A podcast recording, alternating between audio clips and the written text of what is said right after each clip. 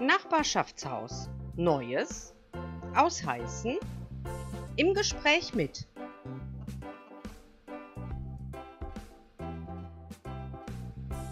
Dass ich auf das jetzt folgende Gespräch ganz besonders stolz bin, kann sicherlich jeder nachvollziehen. Das erste Mal hatte ich Marc Buchholz am Telefon, als es um den Kandidatencheck ging und habe hinterher ein tolles Kompliment von allen Seiten bekommen, nämlich, dass der Kandidatencheck fair war. Ich hoffe, der jetzige Oberbürgermeister sieht das genauso. Hallo, Herr Buchholz, wie geht's Ihnen? Hallo, Herr Winkhoff, herzlichen Dank für die Möglichkeit, dass wir miteinander sprechen. Und ja, ähm, fair, sehr professionell aufgezeichnet und äh, dafür vielen Dank. Ich sage erstmal herzlichen Dank. Ich habe in den letzten Tagen etwas gehört über die Intronisierung Karls V. in Aachen. Da wurden die Insignien der Macht nochmal ganz genau beschrieben. Jetzt kommen Sie im Büro des Oberbürgermeisters an und das Insignium der Macht ist die goldene Amtskette. Wie war das erste Gefühl? Schwere Last. schwere Last. Die Kette wiegt tatsächlich eine ganze Menge. Und ich darf Ihnen sagen, dass ich heute bei der Anprobe gemerkt habe, sie ist mir zu lang. Mein Vorgänger war ja durchaus einen Ticken größer.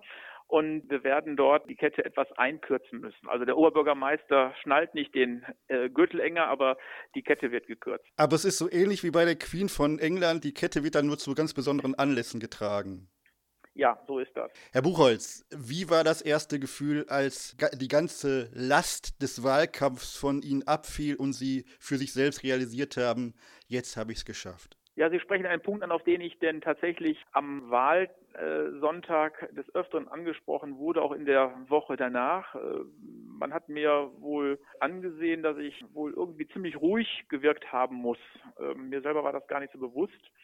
Aber ich habe im Wahlkampf immer gesagt, egal wie die Wahl ausgeht, ich gehe am 28. durch die Rathaustür und arbeite für diese Stadt.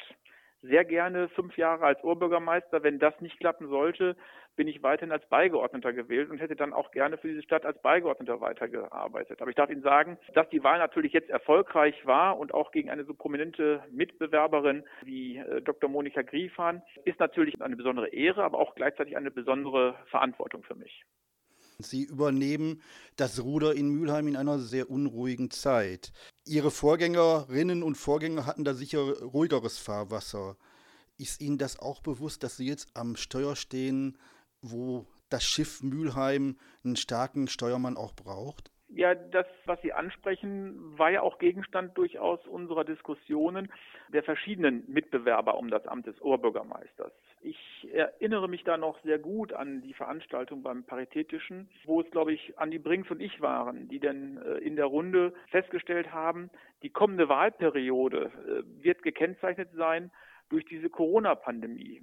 Diese Pandemie wird eben nicht am 31. 12.2020 zu Ende sein. Sie wird eben nicht zu Ende sein in ihren Auswirkungen 21, bestenfalls vielleicht Ende 22, aber doch wohl wahrscheinlich eher mit all dem, wo wir vielleicht ein Stück weit wieder die äh, Normalität, die wir uns zurückwünschen, in 23 hoffentlich dann wieder gewonnen haben werden. Ich spreche das deswegen an, weil natürlich gerade jetzt unter den besonderen Bedingungen äh, auch der äh, Zusammenkunft der Bundeskanzlerin mit den Ministerpräsidenten und den Auswirkungen im November uns klar sein muss, wir müssen alle nochmal ein Stück uns zurücknehmen. Wir müssen verzichten im Moment in der Hoffnung, dass wir diese Pandemie, die wir nicht heilen können, also wir, wir haben noch kein Mittel, das muss uns allen klar sein. Wir dürfen das Gesundheitssystem nicht überfordern.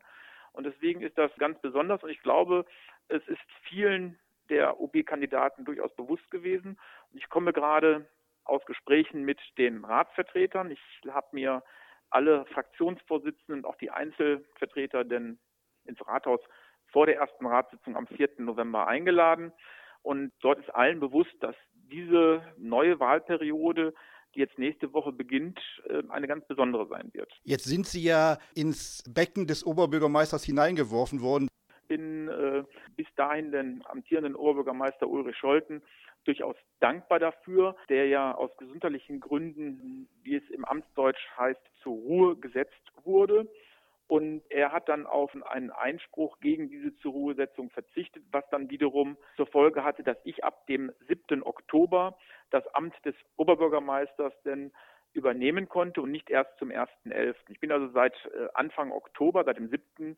Oberbürgermeister und habe jetzt die letzten drei, dreieinhalb Wochen bereits genutzt, um äh, Gespräche im Rathaus zu führen, um mit dem Mitarbeiterstab zu schauen, wie organisiere ich denn ähm, zukünftig meinen Mitarbeiterstab und auch die Verwaltung. Und insofern habe ich Zeit gewonnen. Mir war es dann aber auch ein Anliegen, weil ich ja gar nicht damit gerechnet habe, ähm, dass ich denn das, was ich im Oktober als äh, Oberbürgermeister denn in der Besoldung denn mehr habe, einem guten Zweck, beziehungsweise zwei guten Zwecken denn äh, stiften werde. Und so werde ich denn einen Teil dessen schon mal am kommenden Mittwoch dem Telefon äh, spenden. Und den zweiten Verwendungszweck will ich jetzt noch nicht verraten. Respekt, also das ist in der Situation noch so viel Weitsicht zu haben. Respekt, das ist toll, finde ich klasse.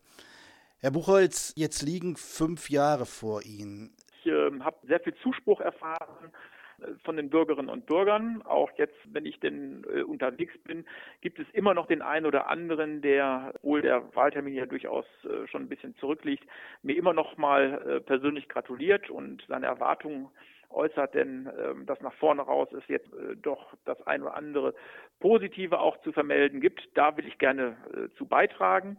Und hier im Rathaus habe ich wie schon gesagt, ein gutes Team um mich und ich habe einen tollen Kollegenkreis von äh, Beigeordneten, die mich denn unterstützen. Einsam fühle ich mich nicht, nein.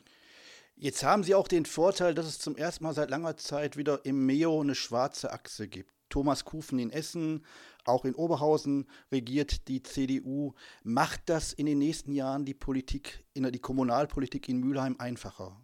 Äh, Einfachheit äh, liegt ja auch immer die Gefahr. Also Thomas Kufen und Daniel Schranz, äh, wir drei kennen uns schon seit mehreren Jahrzehnten, darf ich sagen. Man merkt man selber plötzlich, dass man alt geworden ist. Ähm, aber tatsächlich ist es so, wir kennen uns persönlich schon seit mehreren Jahrzehnten und ich habe die Hoffnung, dass das, äh, was wir denn in der Meo-Region für unsere Städte, für die Region denn auf den Weg bringen müssen, vielleicht ein Stück weit denn einfacher funktioniert, weil man sich einfach schon so lange kennt und äh, sich persönlich auch, äh, glaube ich, durchaus sympathisch ist.